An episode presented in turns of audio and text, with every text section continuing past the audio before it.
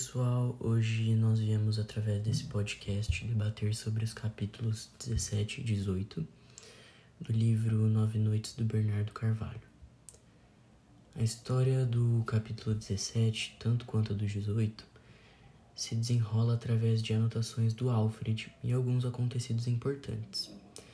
Ele começa contando a vinda de Nova York para o Rio de Janeiro, em que ele conhece o Charles, que conta a história de sua vida na qual sofre muito por ter um irmão deficiente, que, como mesmo dizia, mesmo tendo 15 anos de idade, o irmão aparentava ter 11.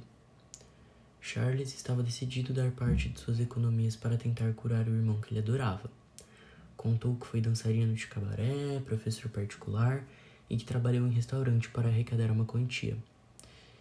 Charles também dizia que não se sentia à vontade com as falhas na sua educação e a mesma confissão comoveu o antropólogo suíço que até então havia deplorado a simplicidade do jovem americano.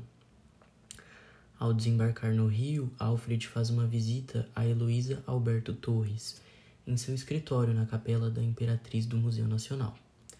Nesse mesmo dia, Alfred relatou nas suas anotações um encontro com um homem misterioso chamado Coan, sobre quem não havia registros em nenhum outro lugar.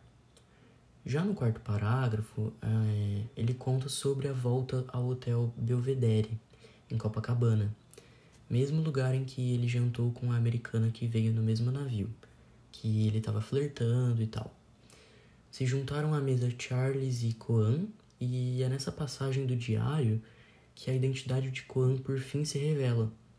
Entre aspas, Alfred cita: Coan nos revela, nos relata sua viagem ao Xingu e depois se estende sobre o tema de sua sífilis.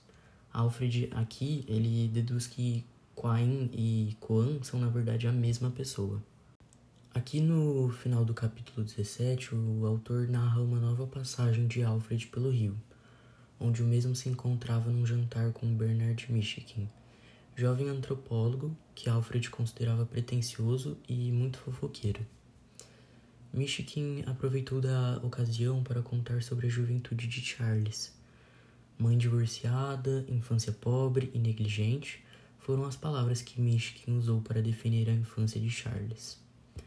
Em seguida, deu a ficha completa de Quain, que havia falecido há oito anos, filho de pai alcoólatra, mas rico, e de mãe neurótica e dominadora. Obriga-se à homossexualidade com negros, dos quais ele tem horror.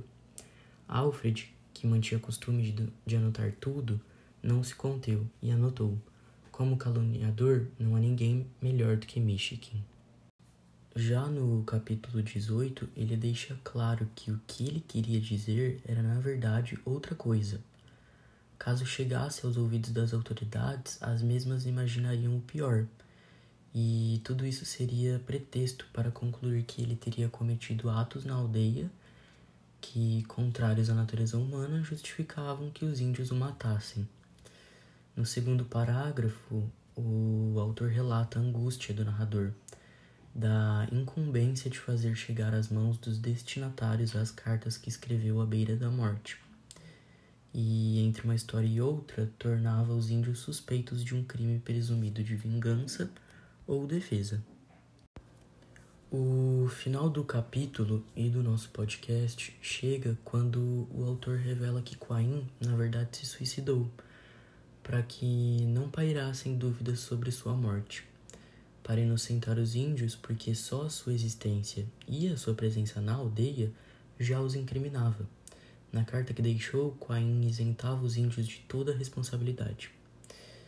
Nós do grupo não vimos necessidade da existência das cartas já que o próprio ato de suicídio elimina não apenas a hipótese de homicídio, mas os motivos de quem tivesse razões para matá-lo.